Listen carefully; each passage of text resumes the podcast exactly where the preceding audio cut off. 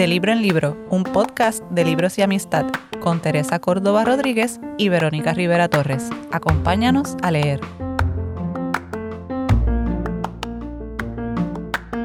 Les damos la bienvenida a De Libro en Libro, un podcast de libros y amistad. Yo soy Tere. Y yo soy Vero. Corilla. Ajá. Tercera temporada. wow.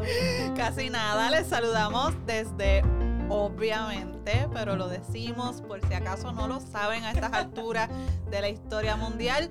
Los estudios de Auditorium en el taller Comunidad Lagoico en Santurce. Gracias Auditorium por soportarnos estos tres años. Wow. Se dice fácil, pero nacarile. nos soportamos, nos soportamos.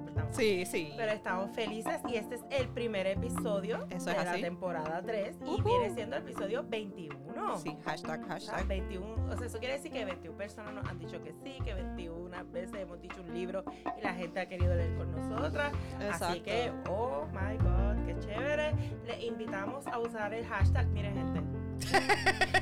Momento, insistimos. momento, de Momento la honestidad. confesión, sí. Pero si usted está pensando, usted dice, contra, ya llegó enero y no he hecho una resolución. ¿Qué tal si la resolución es usar los hashtags? Desde libro en libro, Desde contra, libro, qué 21. buena ¿Qué usted idea. Yo creo que es una Sí. buena resolución. no sí, sé. sí, sí, esa está buena, Vero, me gusta. Es más, la voy a aplicar yo también. ¿Qué te parece? Pues de libro en libro 21, porque gente así es como podemos encontrar las publicaciones de ustedes con Sí. relación al libro. Así que si usted, miren, si usted se leyó ensayo sobre la ceguera, si usted no lo comenzó, usted no se quitó, usted no terminó, usted merece publicar eso. Exacto. En su Tómese la foto. En, Tómese la foto. En, en- como en el Monte Picacho, lo que sea. Si, si es su resolución de año fue subir una montaña, suba la montaña con el libro y tómese la foto ahí. Así mismo. así Miren, mismo. y otra cosa que estamos celebrando, además de la temporada 3, que, que quién diría, quién lo Ujú. Eh, es que superamos las 10.000 reproducciones, Verónica. Superamos las 10.000 reproducciones. Para los que digan que en Puerto Rico no se lee, pues ahí que está. ahí, Que zumba. me da risa, el otro día estaba viendo nuestra Ajá. publicación celebrando las primeras 200 reproducciones. Y ¡Ah! nosotras, wow, ¿Verdad? 200 personas. Y ahora ya más de Sí. 10.000 reproducciones. Bueno, que muchas gracias. es que nosotras decíamos al principio que si cinco gatos nos escuchaban, cinco gatos era el podcast y mira, 10.000 gatos decidieron Muchas escucharnos por alguna escuchar. razón desconocida. Muchas gracias por escuchar. Muchas gracias, sí. Y bueno, eh, ha llegado el momento Chan, de chan, chan. saludar a nuestra invitada. Ay, sí, oye, furor, Sí, furor con ella. furor, la verdad es que me sorprendí. Y la, y la cuestión es Sí. que esta es la invitada perpetua porque desde, primer, desde la primera temporada tenemos que invitar a, tenemos que No. invitarla, tenemos que invitarla. No Y solo mira, eso. ¿puedo, puedo contar un chismecito. Dale, dale. Las veces en que los episodios han estado como en la cuerda floja, que ustedes no se enteran, pero esas cosas pasan. Siempre decimos, Ya pues, con- siempre vamos a poderle con Sie- Mari. Siempre decimos, bueno, si todo sale mal, llamamos a Mari.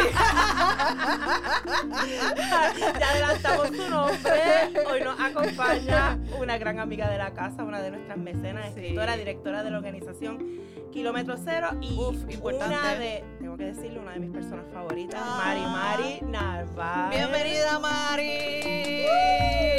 Pa, pa, pa, pa. Buenas, buenas. Este, bueno, estoy honrada de estar aquí. Nunca pensé que iba a estar aquí como invitada. ¿Cómo?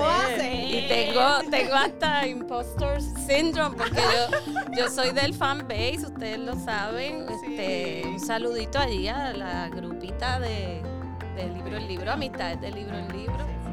Ahí. es verdad, Sí. es la primera mecena que invitamos como invitada, así que. Si ustedes no saben qué es la grupita de, De Libro en Libro, les invitamos a que visiten nuestro Patreon, se suscriban. con algo, otra buena resolución. Otra, otra buena resolución y son cinco pesos mensuales y janguea con la gente más cool de este país.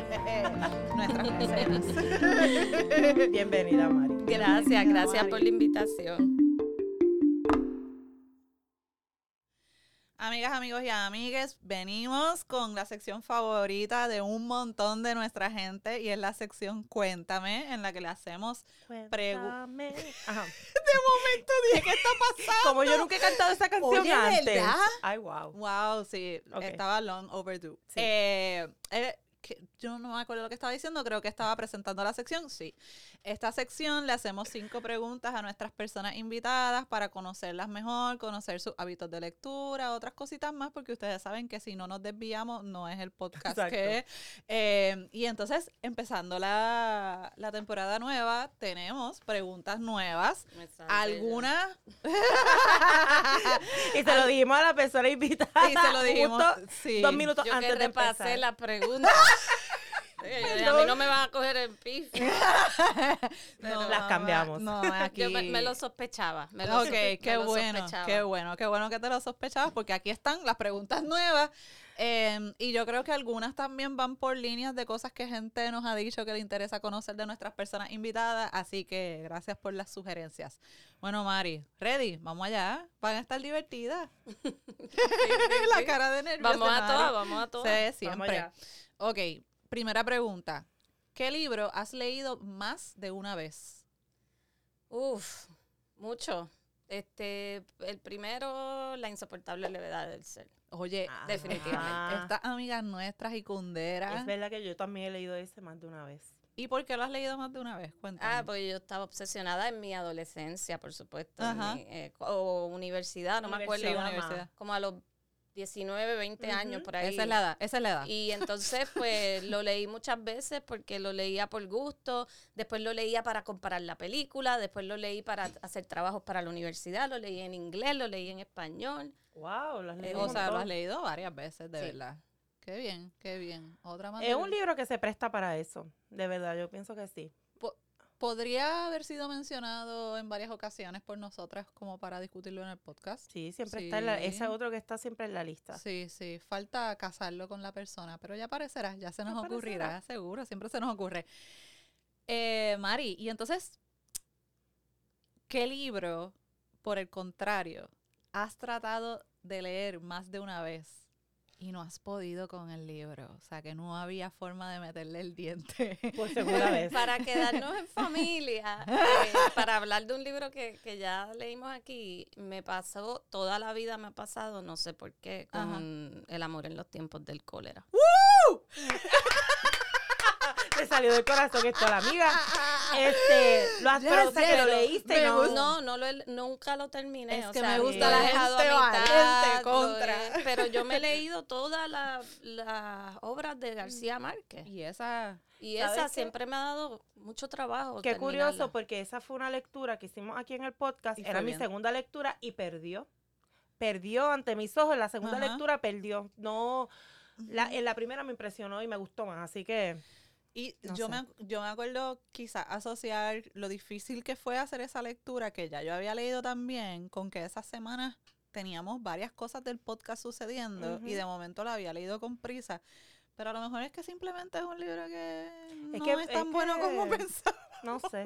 Bueno, se supone que es uno, una obra maestra y El todo eso. no, No sería la primera vez que... Y el episodio estuvo súper bueno Sí. discutiéndolo. Sí. Pero o sea, la invitada era la discusión- espectacular. sí, Claro. nos gustó mucho. A mí me pero- encantó el episodio. Pero Sí, el libro perdió. El libro, el libro en esa segunda lectura estaba yo como un poco más crítica, no sé. Pero no del autor, sino de la historia, ¿verdad? De los protagonistas y todo eso. Porque a mí García Márquez Sí. me gusta mucho sí, cómo sí, escribe. Vamos a tener que leerlo una tercera vez, a ver Dale, qué, meta qué está ahí. pasando por ahí. Meta mano sí, ahí. después te cuento. ¿Y qué libro, Mari, superó tus expectativas? Porque eso pasa también. Que tú coges un libro y dices esto, ah", y de momento lo Ah, lees y te exacto. encanta. Sí, eso me pasa muchísimo. Sí, eso me, todo el tiempo me pasa, por suerte. Eh, el último fue eh, ese libro de La perra, de una Ah, colombiana, Pilar. De, De Pilar, Pilar este, Quintana. Quintana. Sí, Ajá. porque Quintana, lo por ejemplo. recomendaste y lo tengo. Lo tengo, lo busqué en la laberinto. ¿Esa es la de los abismos? Lo Es la misma autora de los abismos. Fui, Ok. fui al libro como, pues, tú sabes, como que esto va a ser un libro relax y qué sé yo, y realmente eh, me, me sorprendió para bien, pero es un libro duro, pero al mismo tiempo es un libro eh, que, que tú creas como mucha empatía con esa lectura Ok. y no te Lo puedes, no te puedes despegar. Ajá, ajá. pero Pues me mira, pe- Vero, sí. Eso Ah, es lo Y lindo. ese es reciente, ese libro es Es reciente, bien ¿verdad? reciente. Ok. Yo creo que es el último libro de la autora. Yo creo que fue el primer libro que me leí el año pasado. Ok. Yo lo leí hace como un año. Sí. Ok. Pues mira, Vero, Pues lo tengo, lo tengo. lo- anímate a lo leerlo y me cuentas. Pero eso Vale. lo... Exacto. Vale. Oh, sí, sí, sí. Yo sí. lo, lo, lo compré porque Mari lo recomendó. Ah. pero- Pero quizás si no lo hubiera recomendado, no lo hubiera leído. Así que.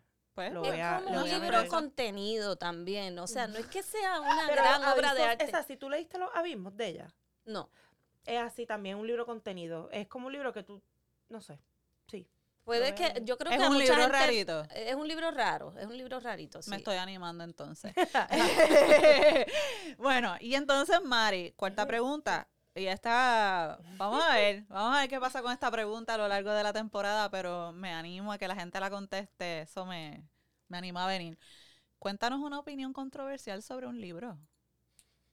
o algo que hayas leído. Bueno, una opinión controversial sobre un libro. Sí, Eh, tal vez, no sé si es un libro, pero, una opinión pero, controversial. pero una opinión controversial es que, así como te digo que yo me obsesioné con Kundera y con una serie de escritores durante mi juventud, a- como que a partir de mi crecimiento feminista, eh, como que me decepcionaron.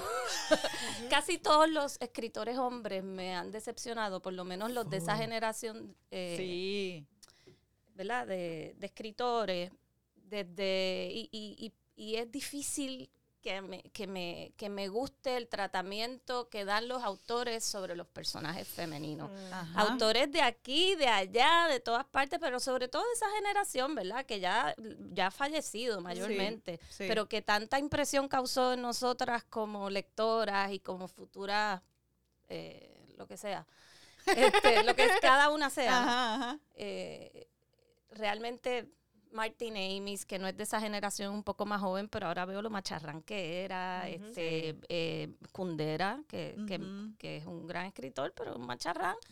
Eh, García Márquez ni hablar también. El último libro ese, bueno, no el último, porque ahora vas- van a Ahora sacar Van a sacar otro, está Yo lo- con los tengo miedo. Beatles. Pero Está yo como lo los entiendo. Beatles. Pero, Mira, si no, pero si se murió hace yo tiempo. no ¿cómo puedo bregar con libro? Tengo terror de leer ese libro. Qué Ay, no. bueno, qué bueno, porque yo no puedo bregar con esta nueva moda de resucitar muertos. Dejen a los muertos Literal. tranquilos. Porque es que ni siquiera dicen como que una obra inédita, como antes que decían. eh, Sí, no. Ahora dicen la última novela de Gabriel García Márquez y es como que no. Y esta se es murió como, hace tiempo. Esta es como completada con inteligencia artificial o alguna vaina, Oye, porque no. eso es lo más friki Me para muero. mí de...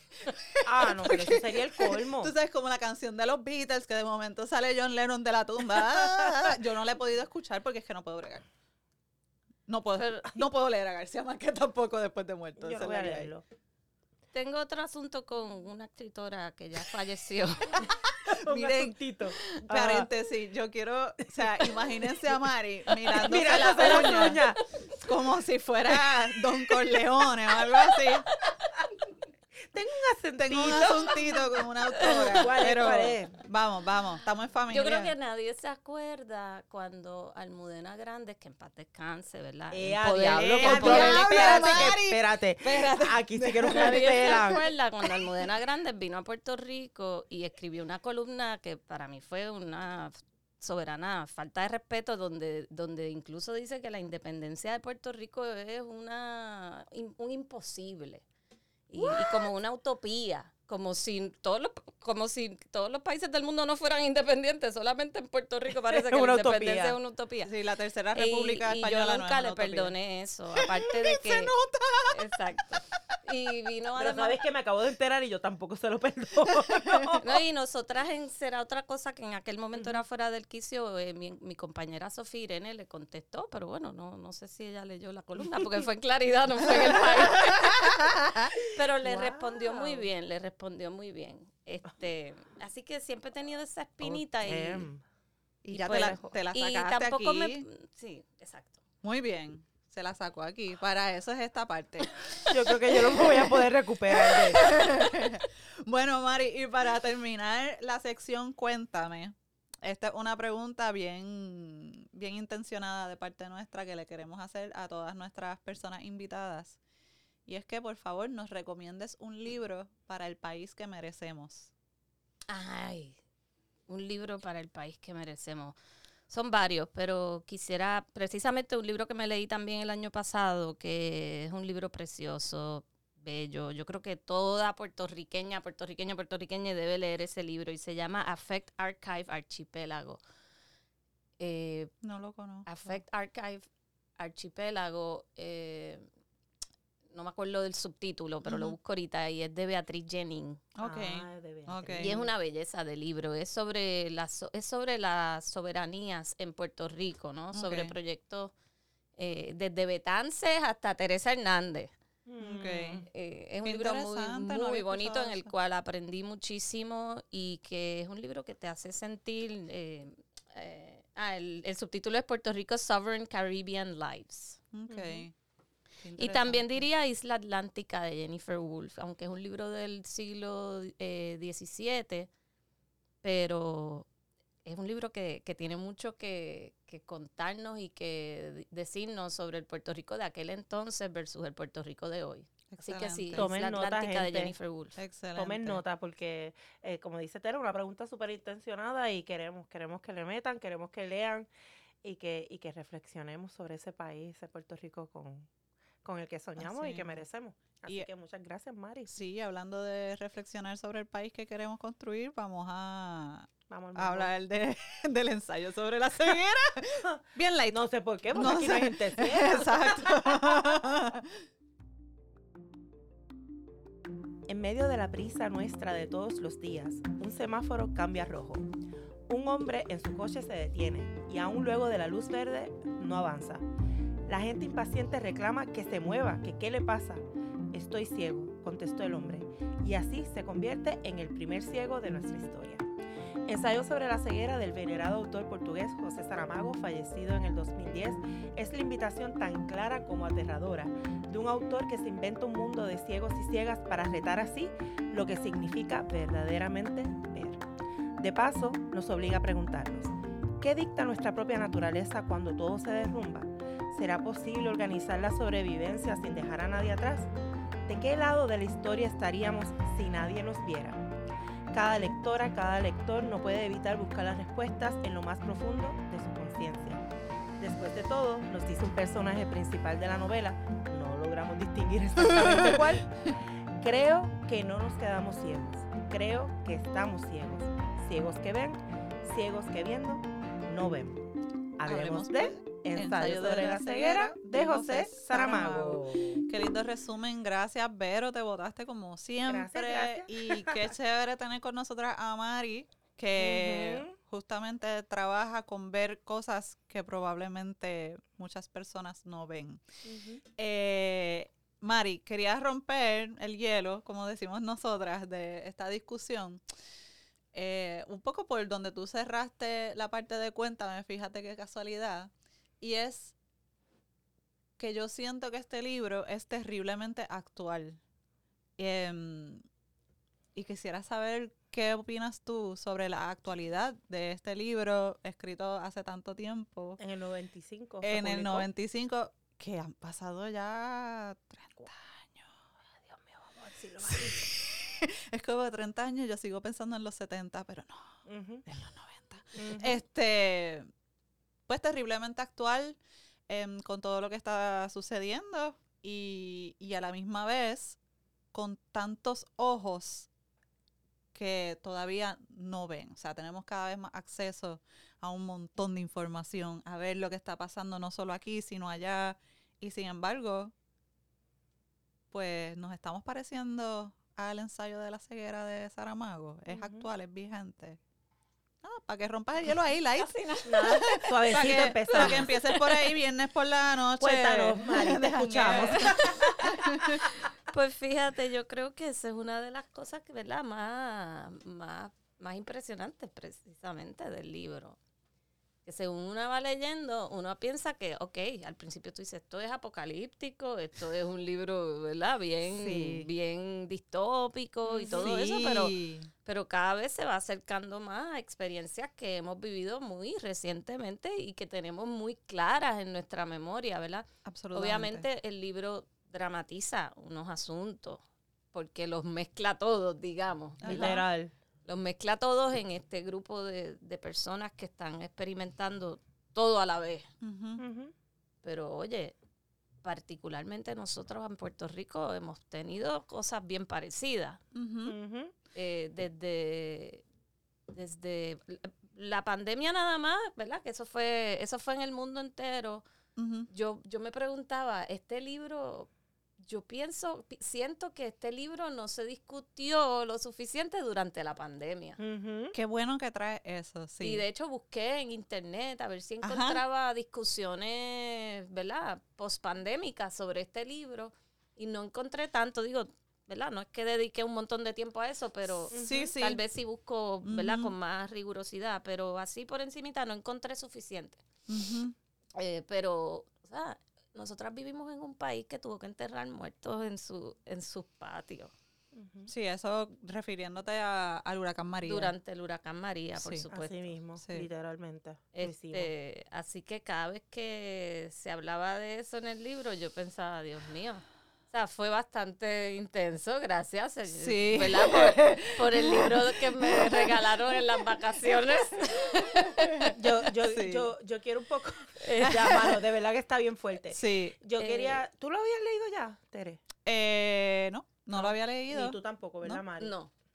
Por ah, eso- no, porque yo, a mí me lo habían recomendado muchas veces y yo lo quería leer, pero mira qué, qué ingenua. Ajá. Yo pensaba siempre que esto era un ensayo larguísimo, porque se llama ensayo sobre la ceguera y yo como claro, que, era literalmente nunca, un ensayo. nunca tenía ánimo para leerme un, Un ensayo, tan largo. Fíjate, yo. yo, había leído la Pasión según Jesucristo Sí, de Saramago hace años. el evangelio. Este, el Evangelio, la Pasión. que Que, inspiró a. que- que es lo mismo. a Maris Este, Conde. vamos, exacto, que inspiró a Maris Conde. Y no sé si, si me esperaba lo que fue este libro, porque es un libro al que mucha gente le hace referencia a cada rato. Pero esa parte de. Wow, de identificarnos tanto y de que fueran cosas como tú dices que nosotras vivimos. Eh, por ejemplo, además de lo de los muertos, esa cuestión de la repartición de la comida, de verdad que, que fue, o sea, los paralelismos con situaciones que en el 2017 vivimos, que todavía en algunos lugares, este, hasta el 2020, después de los temblores, se estaban viviendo. Ujú. Fue un montón emocionalmente, fue un montón, Sí. tengo que decirlo. Hoy mismo me salió en las memorias de Facebook que un- creo que un día como hoy fue que encontraron el almacén aquel en Ponce. Ay, con El- la comida Con podrida. la comida expirada. Wow, sí. Viste, esas casualidades cósmicas pasan aquí. Y pensé eso mismo, esto, esto lo vivimos nosotros, ese racionamiento, o sea, no tener ni agua. Y, y bueno, la parte también del Estado, ni hablar, o sea, el asunto de los Ah, no. soldados. Por eso, sí. Sí, sí, eh, sí. La gente tal vez no lo sabe, pero en Puerto Rico, por ejemplo, nosotros documentamos una muerte que nosotros le adjudicamos en gran medida al toque de queda. Eh, un muchacho que estaba en la calle a la hora que no era, en policía interviene con él, el muchacho está desarmado, pero lo terminan matando. Y realmente el, la- el motivo de la intervención y fue aquel toque de queda y cuando ya ni, ni o sea, después de mucho tiempo fue... Pero fue esto fue el toque que- de queda de María o de Del- COVID. No, el del COVID. de COVID, pero en María también se documentaron muertes eh, por toque de queda, pero más bien por, pues, porque la gente no podía llegar a un hospital, cosas así. Ya. Pero Wow, este Mari, fue no por parte de la policía. Ajá. Este fue por parte de la policía. Así que Sí. son muchos los paralelismos, definitivamente. Demasiado, ¿verdad? Sí. Este, yo cuando yo, yo sugerí eh, que leyéramos ensayos sobre la ceguera para romper con esta temporada, porque sí tenemos una intención, ¿verdad, Tere? De, de, ser lecturas que nos que nos lleven a reflexionar, ¿verdad? Este, nuestro rol en el mundo y, y sobre todo en, en nuestro país, particularmente aquí. Eh, y pues yo decía, bueno, pues comencemos por el principio, comencemos por, por una novela que trata de todo se derrumba Eh, y qué vamos a hacer cuando todo se derrumba, cuando no hay instituciones que se salven, cuando estamos todos uno buscando literalmente comida, sobrevivir. Sí. ¿Qué significa eso? Que eso lo Eh, vivimos el otro día. ¿Qué vamos a hacer? ¿Dónde, ¿Dónde nos vamos a acomodar? Yo sí leí este libro hace veintipico de años eh, y lo leí por, en la universidad por una asignación y era para estudiar política, eh, creo que era política clásica y entonces pues no pude evitar, yo decía, bueno, quizás en esta segunda lectura no me afecte tanto, porque la primera vez a mí me afectó muchísimo y yo recuerdo Ujú. haber sentido hasta como, no sé, malestar, malestar al leer, porque me confrontaba con Sí. cosas que yo no quería leer. Oh, absolutamente. y yo dije, bueno, pero ya tengo más añitos, tal vez puedo manejarlo de otra forma. No, mi gente, no. O sea, Fue este, peor. Ahora fue peor. Ahora fue peor, este. Mm, eh, No es una lectura agradable, o sea, que uno lo lee No. y diga, y diga, ay, qué chévere que me leí esto, pero al mismo tiempo que bien escrita está. Oh, absolutamente. Y, y esa primera parte, sobre todo, es- esas prim- eh, esos primeros capítulos, eh, cuando la gente se va quedando ciega y todavía no vemos el caos. Sí. A mí me gustó mucho, o sea, me gustó Sí. mucho cómo él lo va contando, Sí, uno sí, se va como que metiendo por ahí, de momento está la que siempre pudo ver, uno no entiende bien por qué, y uno como que sigue la historia y se siente bien leyéndola hasta que todo se jode, en realidad, y empiezan a pasar cosas terribles Ay, eh, sí. que no hacen que uno se pregunta también por qué, ¿verdad? Este, ¿qué es lo que está detrás de un autor que dice, mira, sí, te voy a confrontar, voy a hacer un personaje que va a ver todo y te lo va a contar? Y ese personaje que va a ver, todo el tiempo va a estar diciendo, ojalá yo estuviera ciega. Y les pregunto, ¿a ustedes no les pasó que también quisieran estar ciegas? Como que no tener que confrontarse con todo lo que estaba pasando. Porque era como bien desagradable. Sí, yo la, la escena esa en la que comienzan a suceder las violaciones en masa Ah, bueno, de, de las mujeres. claro. O sea, yo ahí hubiera querido ser ciega porque la verdad es que el autor es bien gráfico en la forma que lo explica. O sea, las cosas que pasan. Va a unos detalles eh, que son, o para mí fueron realmente perturbadores de yo cogerme un brequecito con el libro. O sea, de no poder procesarlo en el momento.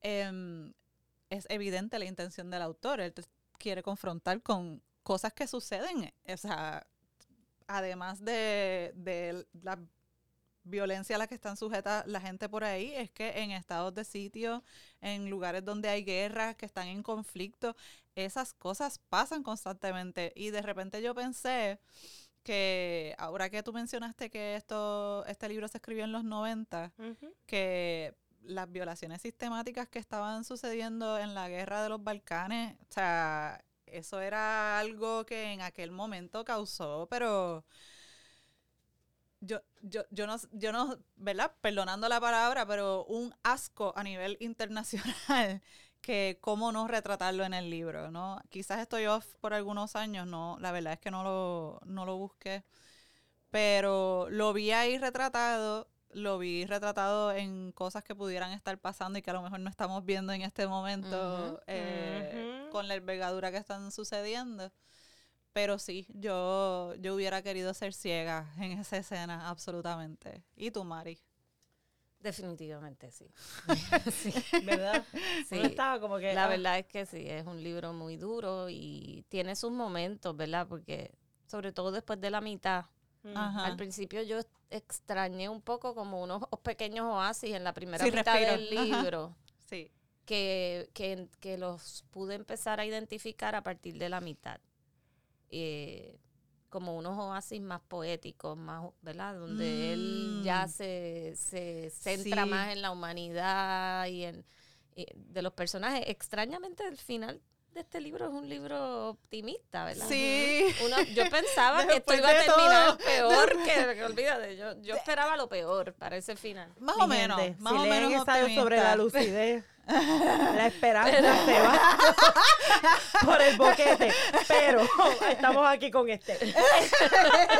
Gracias, gracias. Eh, Spoiler alert, gente. spoiler alert. It gets worse. O sea, porque quiero que sepan que yo, después que terminé el ensayo sobre la lucidez, que es la continuación de este, yo decidí que yo no iba a leer más a Saramago. ok. eh, porque me afectó muchísimo. Pero quiero retomar un poco esa parte tan terrible. eh, para quien no ha leído el libro, obviamente estamos hablando de unas personas que quedan encerradas en un, lo que era un manicomio, lo cual me recuerda mucho esas malditas conferencias de prensa que hacía la gobernadora eh, durante el COVID. El manicomio. Yo recuerdo como ahora, cuando estaban todos desesperados buscando dónde iban a poner a la gente enferma. Yo no sé si ustedes recuerdan esa conferencia en que identificaron un hospital un hospital que estaba destruido, que la gente que lo conocía sabía que ese hospital estaba mal, iban a invertir yo no sé cuánto dinero, nos dijeron, para hacerlo accesible para recibir a las personas enfermas. Eso nunca pasó, para variar, pero yo no podía evitar pensar en, esa búsqueda del sitio donde íbamos a poner a las personas enfermas, que era literalmente lo que pasa en la novela cuando decidimos, el Estado decide, yo voy a meter a, los enfermos, que son las personas ciegas, las voy a encerrar. Y, independientemente si era un sitio adecuado, si íbamos a poder alimentar, si íbamos a poder... Era, la cuestión era salvarnos, ¿no? Entonces, pues, estas personas encerradas en, en este manicomio, pues empieza eso a llenarse de gente, gente, gente ciega, y entonces pues la cosa se aprieta. ¿Por qué? Porque este es un libro que se llama Ensayo sobre la ceguera, pero también se podría llamar Ensayo sobre el hambre, ¿verdad? Porque el asunto del hambre empieza a dominar todo. Y la razón por la cual finalmente un grupo de mujeres comienza a ser violada sistemáticamente es porque un grupo de ciegos se adueñó de la comida, de la poca comida que llegaba se adueñó y dijo, si ustedes quieren comer, ustedes nos tienen que entregar a sus mujeres. Y yo recuerdo, o sea, cuando estaba leyendo esa parte, antes de llegar ahí, yo decía, contra lo que falta es que violen a las mujeres porque a mí se me había olvidado esa parte, afortunadamente. parte de las formas de, defenderse una. El trauma hiciste, ¡Uf! a mí se me olvidó, pero yo dije, lo que falta es que violen a las mujeres y, no les miento, en el próximo Ese capítulo. Era el subconsciente diciéndote por ahí viene. Queremos las mujeres. Y hay algo, eh, Mari, que resuena con lo que dijiste de cuando los autores te decepcionan Mano, Saramago escribió muy bien esa parte, pero hubo algo que no le puedo perdonar porque escribió que entre las preocupaciones de las mujeres, porque quien no ha leído la novela, las mujeres deciden y los hombres deciden, sí, dale, vayan ustedes, porque más importante es comer. Y van las mujeres caminando ciegas por ese pasillo, escuchando a las otras mujeres ya violadas, llorando, histéricas por lo que había pasado, y van caminando y según Saramago, una de ellas, su preocupación era, lo peor es que nos diera placer. Mire, carajo, él escribió eso y yo dije, no, Saramago, ahí te... No, no, mijo, no. Si yo estoy en una fila... Es que siempre va a haber algo. Sí, sí, sí. Con estos escritores. y, no me pareció tan terrible Créeme. como él abordó el asunto, pero sí, siempre hay algo. Siempre. siempre viene, pone, ay, lo peor sería que nos diera placer. Yo no... Eh, no, no creo que ninguna mujer de cambio por una su mayor preocupación es que le vaya a gustar. ahora que tú dices eso, cuando, cuando yo lo leí me llamó la atención, pero lo había interpretado, lo había interpretado, perdón, es que se escucha un ruido por ahí, como Sí, es que no hay por dónde. No hay por dónde ella Pero sí, no hay por dónde. Y dice, lo peor no Mira lo que dice ella. Lo peor será si siento placer, pensaba una de las mujeres. No. Eso lo puede escribir un hombre. Un hombre que... un hombre que caramba, yo sí sé que me van a violar, mi preocupación va a ser lo peor es que sienta placer. ¿Qué placer? Por si, pero quizás alert, ninguna sintió placer. Pero quizás parte, tú sabes de qué, quizás es, es incluso más terrible, ya aquí, ya. Mira, Saramago, a ti lo que te pasa es que hay esta...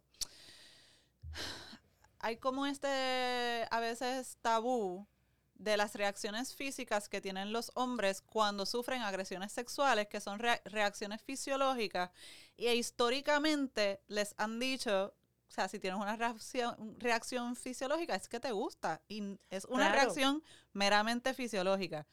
Yo creo que para los hombres quizás eso es una preocupación eh, ¿verdad? De que no se malinterpreten las cosas y la extrapoló a una mujer. A una mujer que va de camino, que a, ser va de camino a ser violada, no por una persona, es que son por todos. Por, todos. O sea, sí, está funky. está bien funky, hay que decirlo. Ciertamente que lo incluyera era importante porque que sabemos que eso, que incluyera la parte de las violaciones a las ah, mujeres era importante porque eso es lo que pasa. O sea, si él no hubiera incluido eso, se hubiera quedado cojo, porque es que eso es lo que pasa. El cuerpo de la mujer es como parte del campo de batalla. Sí, es una ficha de canje, claro. Pero fue difícil, fue difícil. Lo único bueno de eso fue que en el próximo capítulo ella machete, lo mata. sí, sí, sí, sí, sí, sí. Y eso de eh, lo que tú dices, Vero, ¿verdad? Que esto de las violaciones yo creo que tenía que estar porque en toda crisis y escenarios así como de guerra Sí. o de fin del mundo o de lo que sea, pues eh, hay... eh, eh, las- el cuerpo de las mujeres se utiliza como una moneda definitivamente. Y pienso en, en qué no sabremos de las cosas que pasaron en Puerto Rico, en los refugios. Oh. Nosotras sabemos lo que pasó con la violencia doméstica. Sí. Sabemos lo que pasó, porque eso se ha estudiado, lo hemos estudiado, sabemos que, que aumentó a raíz del huracán, después del huracán María, eh, cuando no había comunicación, cuando las carreteras estaban cerradas, todo eso se documentó y se estudió y se analizó. Pero las agresiones sexuales que era una gran preocupación que teníamos. Sí. son bien difíciles de... de Vamos, y no en el huracán María, que probablemente, ¿verdad? Con toda la probabilidad eso sucedió. Pero las mujeres en Vieques, cuando había prácticas militares, eso sí está documentado de cómo las agresiones sexuales en ese ambiente en el que venían estas personas que se sentían como, la palabra en inglés es entitled al lugar, pues si te sientes con derecho al lugar, te vas a sentir con derecho Sobre el cuerpo de las sobre el mujeres. cuerpo de las mujeres también, ¿no? Este, eso en este país, porque los casos alrededor del mundo son hartos conocidos, incluso hablando de huracán y haciendo conexión con el libro de Dolores Redondo en Nueva Orleans, Orleans. En Nueva Orleans. Ahí sí que se documentó las agresiones Sí. sexuales a mujeres y niños. En los refugios, en el famoso, cuando lo el encerraron todo, en el- exactamente, eso sí se documentó eh, en la, en la cantidad de agresiones sexuales que hubo. Fue un serio problema que pasó allí. Eh, las mujeres literalmente sufrieron muchísimo con sus cuerpos. Eh, pero bueno, e- esa es la parte, ¿verdad? Que obviamente fue difícil, pero yo, yo estaba sintiendo náuseas desde, desde mucho antes, ¿verdad? Porque incluso la cuestión de cómo se estaban comportando eh, las personas ciegas que literalmente no podían llegar ni a las letrinas, por ejemplo, Sí, ¿verdad? Y entonces Ay, él te nene. describe, y a él le encanta describir Sí. la cantidad Ay, de Dios mío, sí. basura eh, que se iba Bien acumulando. él. demasiado, o sea, daba un es- asco brutal. y es un libro donde el olor Sí. es como, tú, tú empiezas a oler Ay, cuando, oh, o sea, sí. sí, horrible. Eh, Gracias, debe- Vero. La verdad es que sí, ¿verdad? Qué maravilloso autor que logra eso, porque va como que creciendo. Entonces, pues no puedo llegar a la letrina, estamos ciegos, todo el mundo está ciego. Y entonces, esta, esta pobre mujer que ve, que ve, que ella ve todo, ella ve todo. ¿Qué ustedes creen de ese personaje? Esa, esa, esa misma pregunta yo le quería hacer a ustedes, precisamente. La ¿Qué mujer del médico. Quiero, Eh, sí. Porque aquí no hay nombres. Eh, los personajes principales No. están descritos como el primer ciego, al que hice referencia en el resumen. Exacto. Y ella viene siendo, que es la protagonista en realidad, viene siendo la mujer del médico, que obviamente el médico era un doctor de ojos. Exacto. No, no va a ser otra cosa. Eh, ¿Qué piensan de ella? Bueno, ella es como, definitivamente que ella es la, para mí, yo creo que ella es la protagonista o del, del libro, creo que es un personaje heroico, definitivamente. Pero hay algo que tal vez todavía no lo puedo articular bien con respecto a cómo, ¿verdad? Utilizan este personaje, ¿verdad? Yo creo que Saramago quiso decir muchas cosas y quiso hablar del universo femenino sin lugar a dudas y de la heroicidad, digamos, femenina Sí.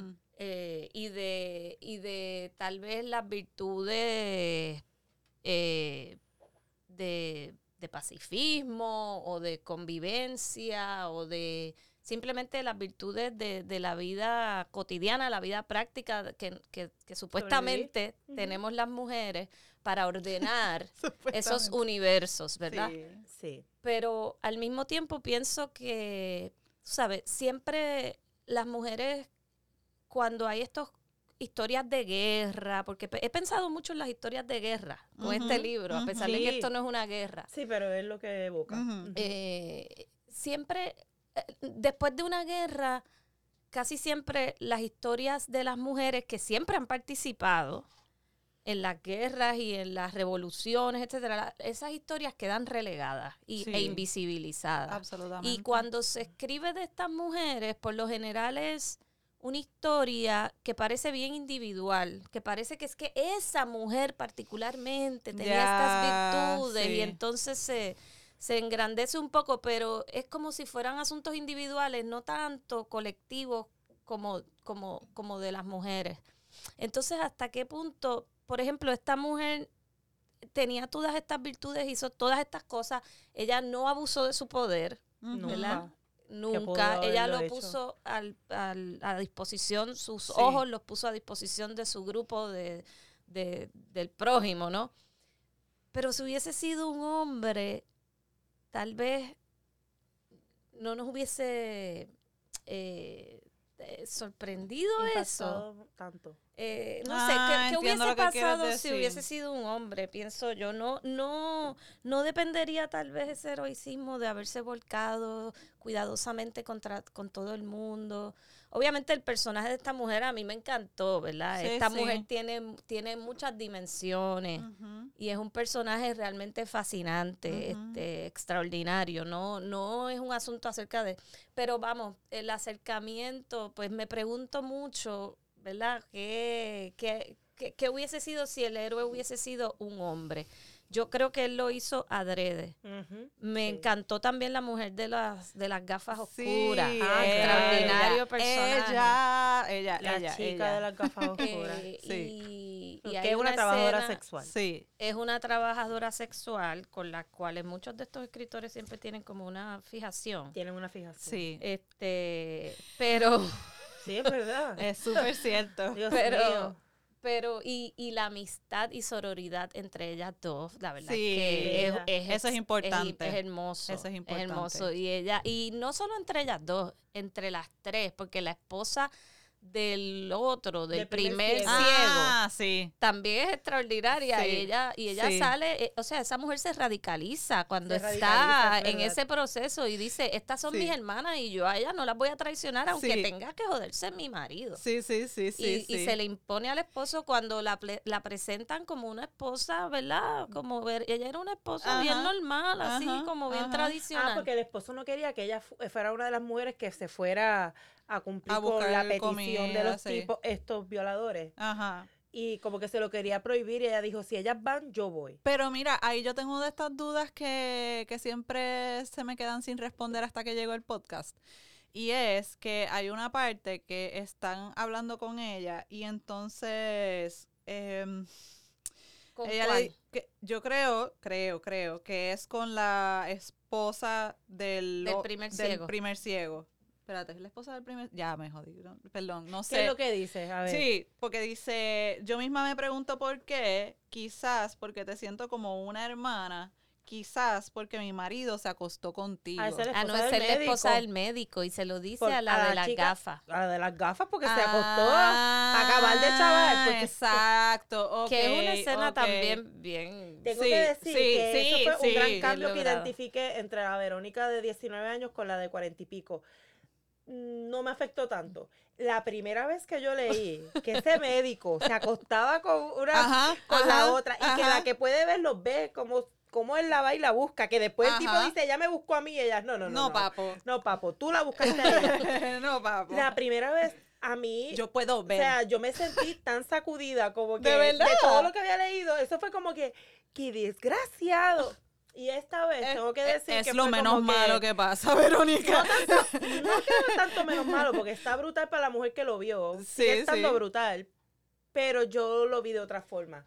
Y no me afectó tanto como la primera vez. Yo estaba como que en esta vez, pues pude entender las circunstancias, lo que estaba pasando, ¿no? Y esa necesidad de sentir tu mano de nuevo y que esta mujer lo haya visto y como ella bien dice, ¿verdad? Cuando la confrontan, que le piden perdón, perdón los dos y ella dice, a mí lo que me dio fue pena.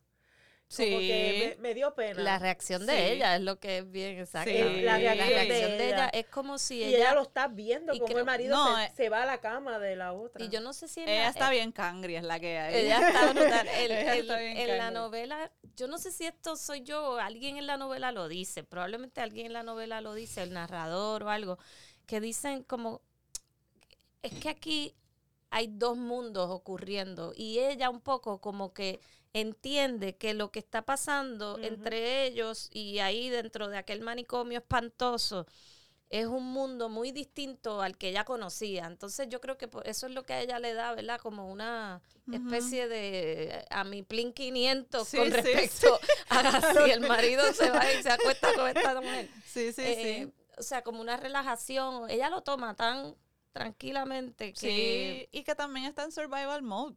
O sea, que, que no sé. Diablo, pero está brutal. Porque Sí, ella no, lo ve. full, pero Porque es la única que puede ver. Y entonces ellos después como que empiezan a llorar la muchacha y le pide perdón. Pero lo importante es que la relación que se da entre ellas, independientemente de eso, una relación de amor, de sororidad. pues, Eh, y, y es cierto que... también. Y también hay una mujer, claro, la mujer que estaba siendo violada mientras nuestra heroína decide que tiene que matar al, ajá, al jefe de los violadores de la banda. sí. de la banda esa, este, ella decide que lo tiene que ir a matar y cuando lo hace, él está violando a una mujer. Ay, y esa fíjate. mujer, esa mujer que dice, donde tú vayas, yo voy. Donde tú vayas, Sí. yo voy. Es lo Y que lo ella repite, repite. varias veces. Entonces yo sí creo como tú, Mari, que a propósito tenía que ser una mujer. Porque yo no lo puedo ver esa misma historia con un hombre. De hecho, no creo que un hombre hubiera sido capaz de, de, de asumirlo como lo asumió esta mujer. Ni siquiera de decir esas palabras, de No. pronunciar palabras de afecto hacia otro hombre. O sea, eso rompe con la tú vayas, yo heteronorma. voy.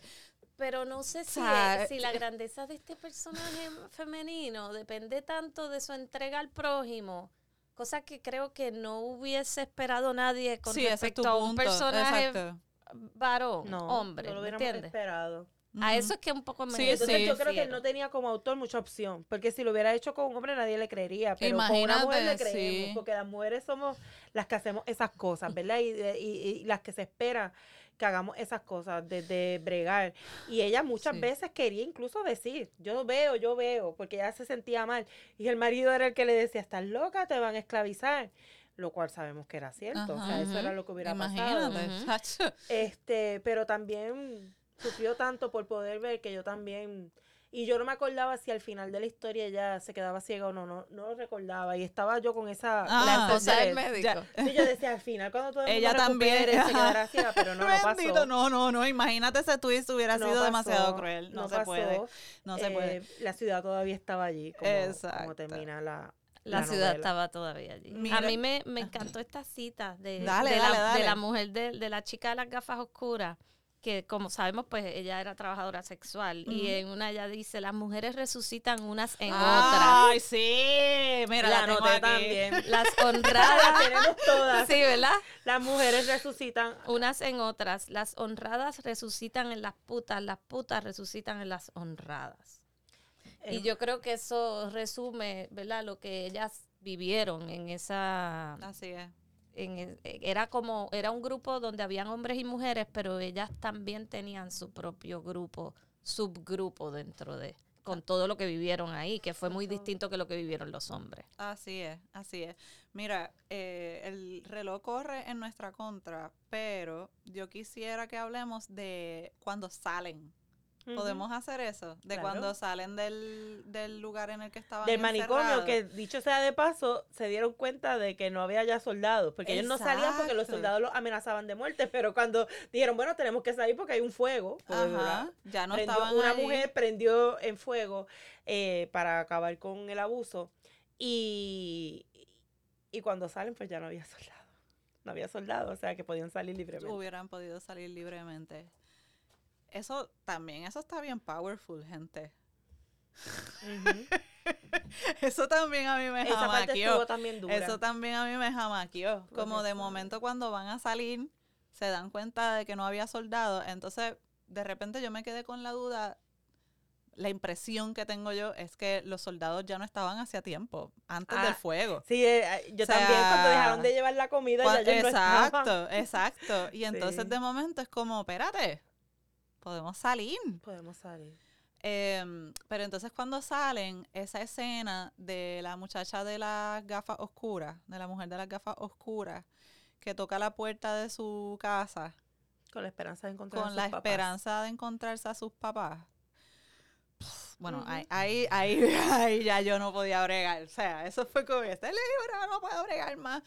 Pero es la manera en la que él lo describe, porque él lo describe como, pues, la historia de la, del hijo pródigo, en este caso la hija pródiga, ella vuelve a casa de sus papás Claro. y de repente no hay nadie allí para decirle, te estábamos esperando, ven, pasa, quieres comerte algo, que son las cosas que hacen nuestros papás con nosotros, o si no una figura paterna o materna, pues la tía mayor o qué sé yo qué, y de momento entenderse en esa soledad después de haber vivido todo lo que ha vivido y de decir, yo voy para mi casa y que tu casa no esté. que esté sin ellos. A mí esa parte también, bueno, y eso es, Es algo que, que, te lo digo y mira, tengo los pelos parados. hay o sea, algo que, no hemos hablado mucho, pero obviamente entre las muchas lecturas que tiene este libro, nosotros nos hemos ido por la parte humana, ¿verdad? La, esa interpelación a quiénes somos como personas. Pero la cuestión del, del rol del Estado, de las instituciones, la cuestión de la propiedad, obviamente la interpelación está ahí porque todo se acaba, estamos ciegos, hemos pasado lo peor y todavía están estas personas, sobre todo el primer ciego, como diciendo, vamos a ir a ver mi casa, yo Ajá. quiero ir a ver mi casa porque es mi casa, ¿verdad? Esta cuestión de la propiedad y entonces se encuentra con que hay otra persona ocupándola por la situación, pero aún así ese primer ciego se resiste a decir, mira, ya la propiedad no existe, olvídate, esa ya no es mi casa porque han pasado todas estas cosas, estamos en un estado de decepción y no, no, no. Este, es- sí. Se ve eso todavía eh, cuando la chica de las gafas va a su casa, se encuentra con una vieja que tiene las llaves que no las quiere soltar porque ha estado utilizando la casa del vecino y ella se siente propietaria, ¿verdad? Este, de ese cantito allí. Y ahí yo creo que sí, Saramago ya empieza un poco como que a decir, ok, todo se chavó, todo ya se destruyó, ¿dónde estamos parados? ¿Cuál es, ¿Qué es lo que queremos hacer? ¿Vamos a estar defendiendo nuestra finquita o porque nadie nos ve? Diablo, yo lo interpreté súper diferente. ¿O vamos a, a verlo? Yo no sé, yo creo que he estado viendo demasiados videos de, de la situación de la ocupación en Palestina. Ajá. Y entonces, de repente, como estos videos de personas mayores que vuelven a su casa de toda la vida y hay otra persona viviendo allí y ellos no tienen su casa. O sea, o que de repente vengan y te digan, no, esto ya no es Palestina, esto es Israel y mira, aquí hay una familia y la vamos a meter Claro, aquí. pero Yo lo, pero vamos, por el contexto actual, yo lo interpreté así, entiendo tu punto de vista, pero yo lo vi como, como una ocupación de los saludables, entre comillas, pero es que no era así. de los espacios de los ciegos. Nadie ¿no? era saludable. El que no, ocupaba todo el era- mundo estaba ciego. No, esa es la cuestión. pues, eh, La doña, la, se- la señora que después Saramago dice, vamos a decirle señora porque Todo decirle vieja es despectivo. ya Ella- en ese momento todo el mundo estaba Ok. ciego, excepto la protagonista. Menos la... Y, y- y- hagan y- caso omiso a mi análisis literario. Gracias. No, No, no, pero... no, Saramago igualó, esa es la cuestión, y claro, ahí Saramago igualó a todo el mundo, estamos ciegos. ¿Y qué es lo que vamos a hacer, verdad? Este, no era que los soldados se apropiaron, no era que gente que veía se apropió, no. Es que nosotros en circunstancias de lo peor, ¿qué es?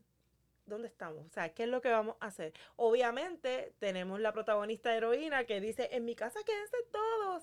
Y compartió todo y, ay, espérate que hay agua limpia. Si eso está el garete, yo no quisiera verte, verlos ustedes nunca más. No, ella como que, y ella diciendo, no se vayan, yo los puedo cuidar, yo veo. Ok, está ella.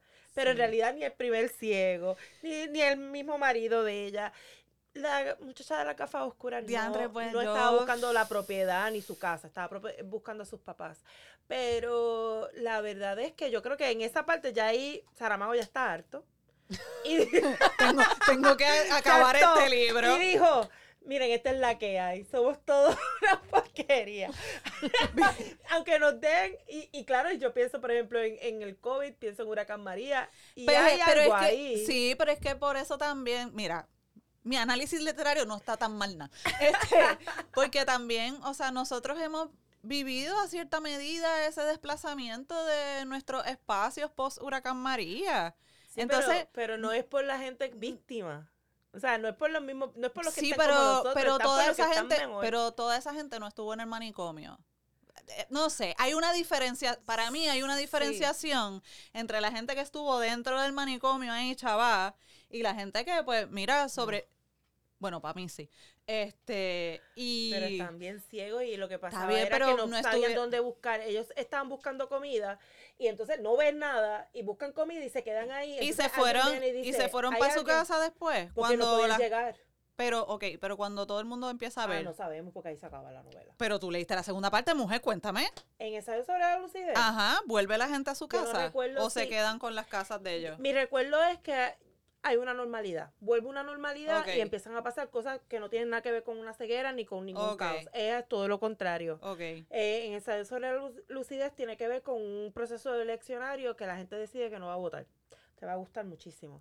La gente ama Deja- Necesito un break antes Mira, de... fue, fue a Mari No, no, que se lo dieron. Fue a Mari. No es, ensayo Que sobre la claro. lucidez no sigue como la cuestión de, ay, los ex ciegos. Se hace Sí. referencia a eso, pero no es por ahí que va la cosa. Este, así que no sé bien cómo recuperaron todo el mundo su espacio. Yo tendría que pensar que todo el mundo llegó a su casa porque ya podían ver, ¿verdad? Y fueron para atrás buscando su espacio. Parte 3. Buscando su espacio. Buscando su espacio. Mari, ¿qué tú crees de esta Sí, Bueno, visión?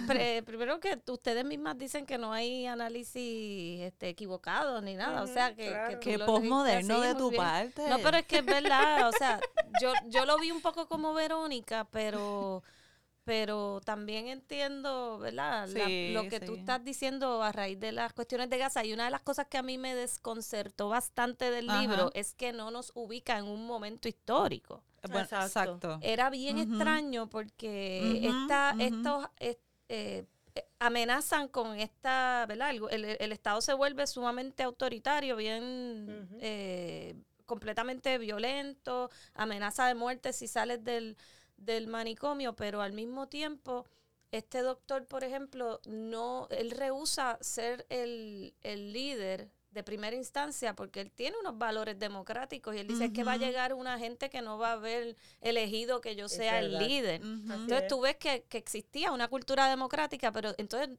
a, a- aquella le daba cuerda a un reloj. y Yo decía, ¿qué época será esto? Dios mío. Este, no había tecnología aparentemente muy No, no avanzada. había, pero, Pero había eso no semáforo. había. Había semáforo. Había No, pero para el 90 Pero- no había. La verdad es que no había. pero no 90 y sabemos si no el, si el libro lo hicieron en, Sí. el, en el noventa y pico. O Pues- sea, el libro sí, pero, pero la historia, Sí. cuando, ahora, Y eso me hizo, eso me, me, me esforzó a pensar, ¿verdad? Que es que en última instancia, ¿verdad? No importa, Ujú. porque son los mismos algoritmos. Que, que el, el mismo algoritmo del nazismo que ahora vemos en Gaza reproducido nuevamente. Tú decías ahorita la guerra de los Balcanes, se suponía que eso no volviera a ocurrir y lo estamos estuvo, viendo o sea, eh, el algoritmo del apartheid, todo eso del fascismo, en, eso se vuelve, eso, eso, eso prevalece hoy día y esas, esa es la raíz, ¿verdad? De las divisiones étnicas, de nuestras divisiones raciales, de las razones por las cuales tenemos eh, estas fronteras tan terribles que siguen produciendo un mundo tan profundamente desigual, ¿verdad? Entonces, en última instancia, pues no importa, eh, porque sí, la, la, la, el cuestionamiento finalmente es, eh, ¿vamos hacia lo colectivo o vamos a ir hacia, Exacto. hacia Sí. lo individual? Individual. Qué dura tú estás, Mari, me caso en. Bueno, no, yo, yo esto, esto aquí yo así es diablo. Eso está brutal. Pero sí, mismo sí, hermana, que Ahí habla. es que él lo amarra. Habla, hermana, habla. Ahí es que él lo amarra. Sí, y ellos sí. se quedan como siendo como una comuna. Yo creo que él lo que propone es que vivamos en comuna, Es como que medio de lo que la anarquía. Sí, sí, sí. este, Este, nada, por encimita algo que quería mencionar que no se ha mencionado, pero tenemos que ir para las estrellitas. Es que ustedes saben que yo siempre vengo con mis contextos históricos. Recuerden que Saramago vivió una dictadura. O sea, Ah, sí, Portugal vivió una dicta- dictadura, el 22. Y no solo vivió la di- dictadura, sino que vivió el fin de la dictadura, porque la revolución de los claveles, que fue en el 70 y algo, fue una revolución pacífica y una cosa bien linda. O sea, la revolución más linda del mundo. Este, así que eso también está por ahí. ¿Y saben qué leí? ¿Qué leíste? Que Israel eh, prohibió los libros de Saramago en algún momento por su solidaridad con el pueblo palestino. Eh, fue, uno, fue uno de los autores que no gratos en Israel, así que no, pues es, hay que leerlo. no es casualidad que estemos pensando mucho en lo que está pasando ahora mismo en Palestina, porque el autor que estamos discutiendo era un autor que tenía las cosas bien claras. Ciertamente, mm, su sabemos que, que le costó, ¿verdad? Este, que terminó bastante frustrado con, con quienes somos como personas, pero eso no quiere decir que no, no luchara hasta el final.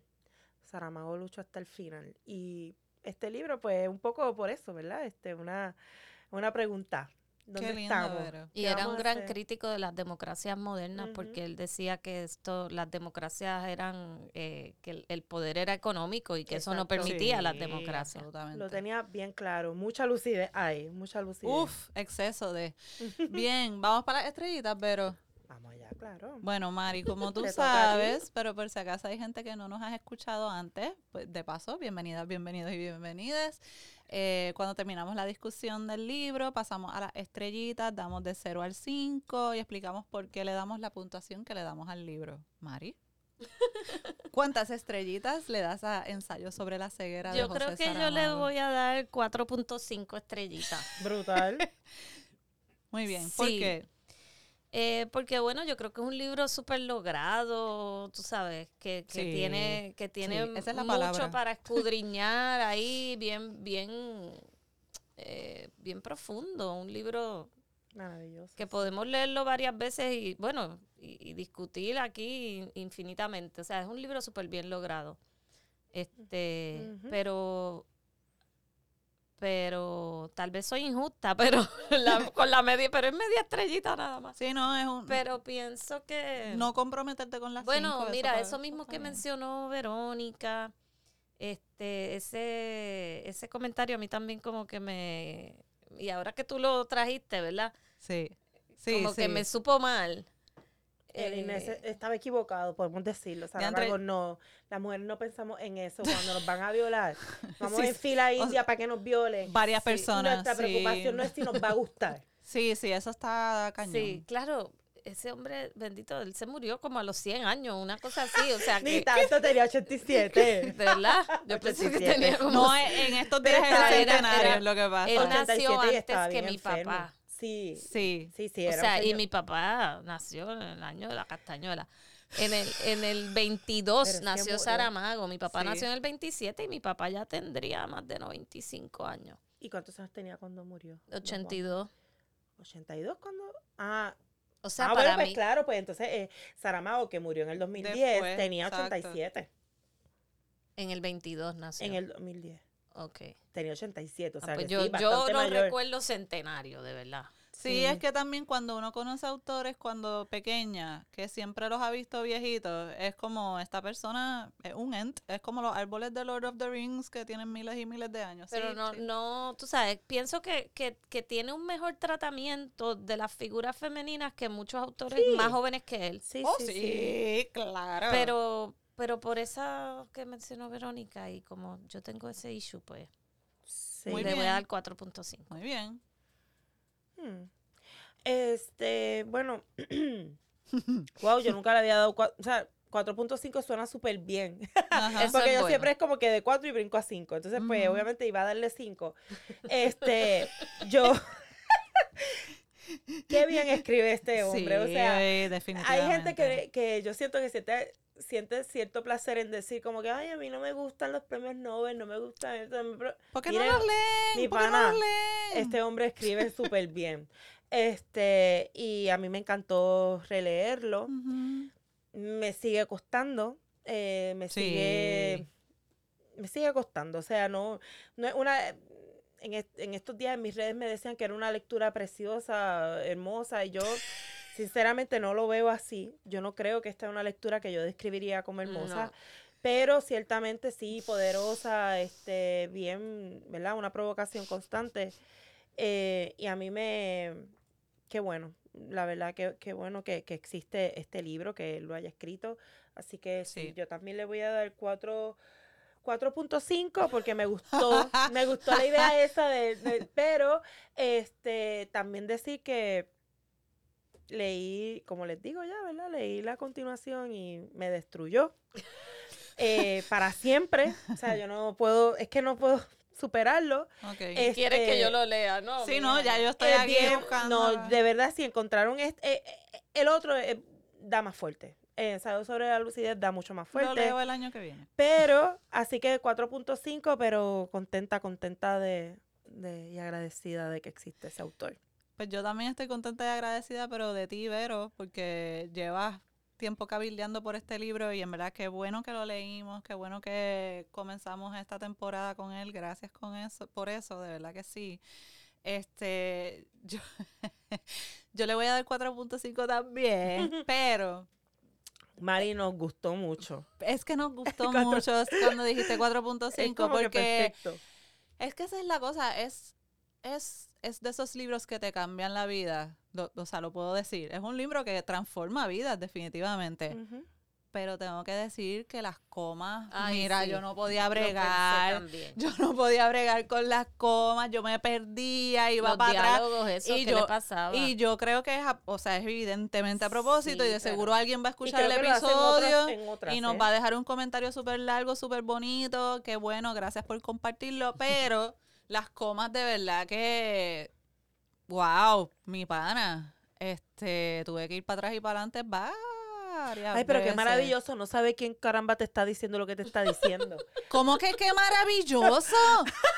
Digo porque, porque es, es, una angustia, es una angustia que nada, que está bien, no se compara mi angustia como lectora a la angustia de las personas que están en el manicomio, pero honestamente había, había partes que yo pensaba, diablo, él quería, él quería que yo me sintiera tan desconcertada como estas personas en el manicomio. Lo logró, absolutamente, pero un puntito aquí y allá, unas comillitas, no sé. los diálogos, separarlos. Los diálogos, separarlos y no sé, como que de momento, espérate, esta cita me gustó mucho. ¿Quién la dijo? Ah, fue este anormal. Mira, no, no la, no la voy a marcar. De hecho, hay que, sí. esa, esa cita que, que, hice referencia en el resumen, de verdad, lo leí muchas veces. No se sabe quién lo dice, no se sabe si es la, el médico o la esposa del médico. Obviamente uno está inclinado a pensar que es la esposa del médico, porque la quiere. Pero algo me dice que tal vez la. Pero parte de su asunto precisamente era lo de no poner los nombres, era que precisamente como que es como en el comunismo cuando te ponían el uniforme. Exacto. A los obreros llevaban todos el mismo uniforme porque no importaba las distinciones entre uno y otro. Pues, Así mismo es. Pues esas son las este, comas, el, uniforme comunista. La este, falta de comas. No importa que diga qué, porque exacto. Maravilloso. Gracias. Gracias, Mari. Gracias, Mari. Gracias. Siempre tenemos que acabar con una poca vergüenza, de verdad. Ay, ay, ay. Pues muchas gracias, Mari. Yo creo que nos quedamos con ganas de seguir hablando de Saramago, pero nada, cuéntenos en hashtag del libro, 21. ¿Qué pensaron? pues muchas gracias nuevamente a las dos, de verdad que bien contenta de haber estado aquí y saben que soy fan y seguiré siendo, siempre escucho los episodios, invito a todos los radioescuchas o los podcasteros a que, a que se unan y divulguen este gran proyecto que es mucha falta que nos hacía en Puerto Rico. Ay, gracias. Amigas, amigos, amigues, qué bien le hemos pasado. sí, la verdad que sí. De verdad que. a pesar del libro. Le hemos pasado súper bien. A pesar del libro que, que, está durito, está durito. La verdad es que sí. Pero bueno, bien agradecidas porque estuvo bueno, estuvo buena la oh, sí, Mari es tremenda. Gente, yo sé que se están preguntando, está en la tercera temporada y están diciendo, Dios mío, y, el libro en Puerto Rico, esa sección la más esperada. qué va a pasar con ella, pues gente, vamos a seguir con la sección, pero necesitamos que ustedes nos ayuden. Nosotras queremos que ustedes compartan con, con nosotras las noticias que, que, se enteren sobre el libro en nuestro país. Va a ser una sección crowdsourced. Exacto. y también si nos están escuchando libreros, personas de librerías, pues, pues también sepan que esta, esta sección está disponible para hablar de, de lo que viene, de las nuevas publicaciones. La verdad es que queremos que, que, la sección pues sirva a su fin, ¿verdad? Que es visibilizar esa cultura del libro en nuestro país, porque como, o sea, como dice Tere, ya van más de 10.000 reproducciones de nuestro podcast y aún hay gente que dice que en Puerto Rico no se lee. Mire, en Puerto Rico se lee. Iba, iba a mandarle un saludo a un profesor, pero no la voy a mandar. no lo vamos a mandar, pero en Puerto Rico se lee y se lee mucho. Sí. Eh, de hecho, se están abriendo librerías todo el tiempo. El año pasado hubo librerías nuevas o librerías que se han expandido, han muchas publicaciones, etcétera, etcétera. Y queremos que este año, que es un año tan importante para nuestro país, visibilizar ¿verdad? lo que está pasando en la escena boricua con relación a los libros. Así que que sepan eso, ¿verdad? Que venimos con eso, que vamos a estar bien atentas. Sí. Y, y nada, pendientes. Eso.